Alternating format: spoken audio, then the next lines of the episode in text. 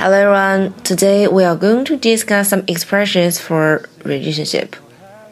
Beginning a relationship, being in a relationship, in getting engaged and married. 我们今天呢来分享一些关于男女之间情感各个阶段的一些表达。So just imagine when you first met your husband, you wasn't instantly attracted to him.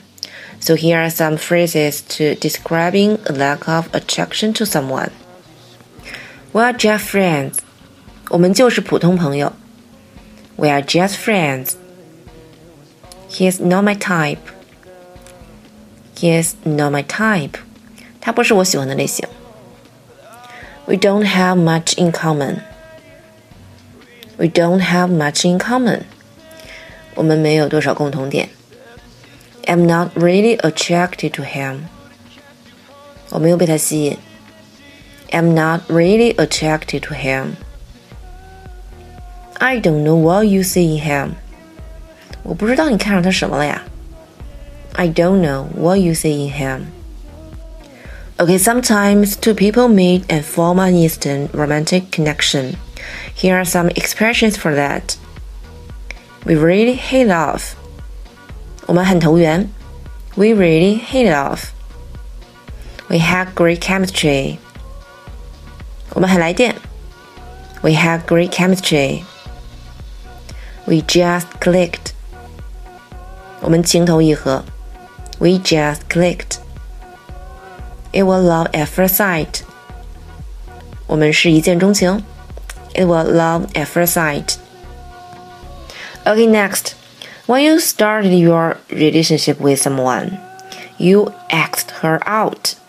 So practice these phrases for the beginning of a relationship. I have a crush on him. 我非常迷恋他。I have a crush on him. He was flirting with me. 他在跟我调情。He was flirting with me. He asked me out. 他约我出去。He asked me out. She was playing hard to get. 她在玩欲擒故纵呢。She was playing hard to get. We fell in love. 我们相爱了。We fell in love. We hooked up. 我们交往了。We hooked up. Okay then, there are a few different ways in English to say that two people are currently in a romantic relationship. Here are the most common phrases. They are dating. They are dating. 他们在约会。They are and. They are and. 他们是一对儿。He's going out with someone. Or he's seeing someone. 他正在跟某人约会呢。 it's getting serious. It's getting serious. 这段感情呢越来越认真了。My boyfriend, my girlfriend, my partner, my significant other, my better half. 我男朋友啊，我女朋友，我伴侣，我另一半，我配偶。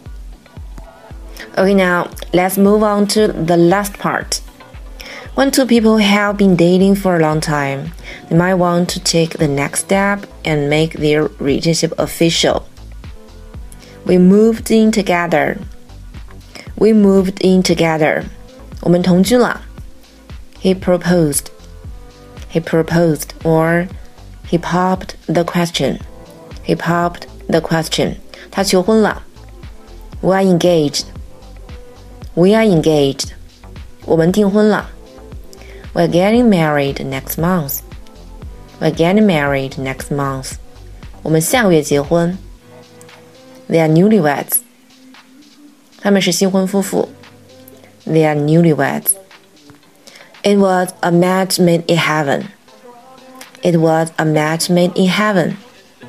他们是天生的一对儿。They are perfect for each other. They are perfect for each other. We'll be married for ten years. 我们结婚已经十年了。We'll be married for ten years. Okay, that's all for today. 以上就是我们今天要分享的全部内容。I hope it's useful to you guys. See you next time. Bye bye.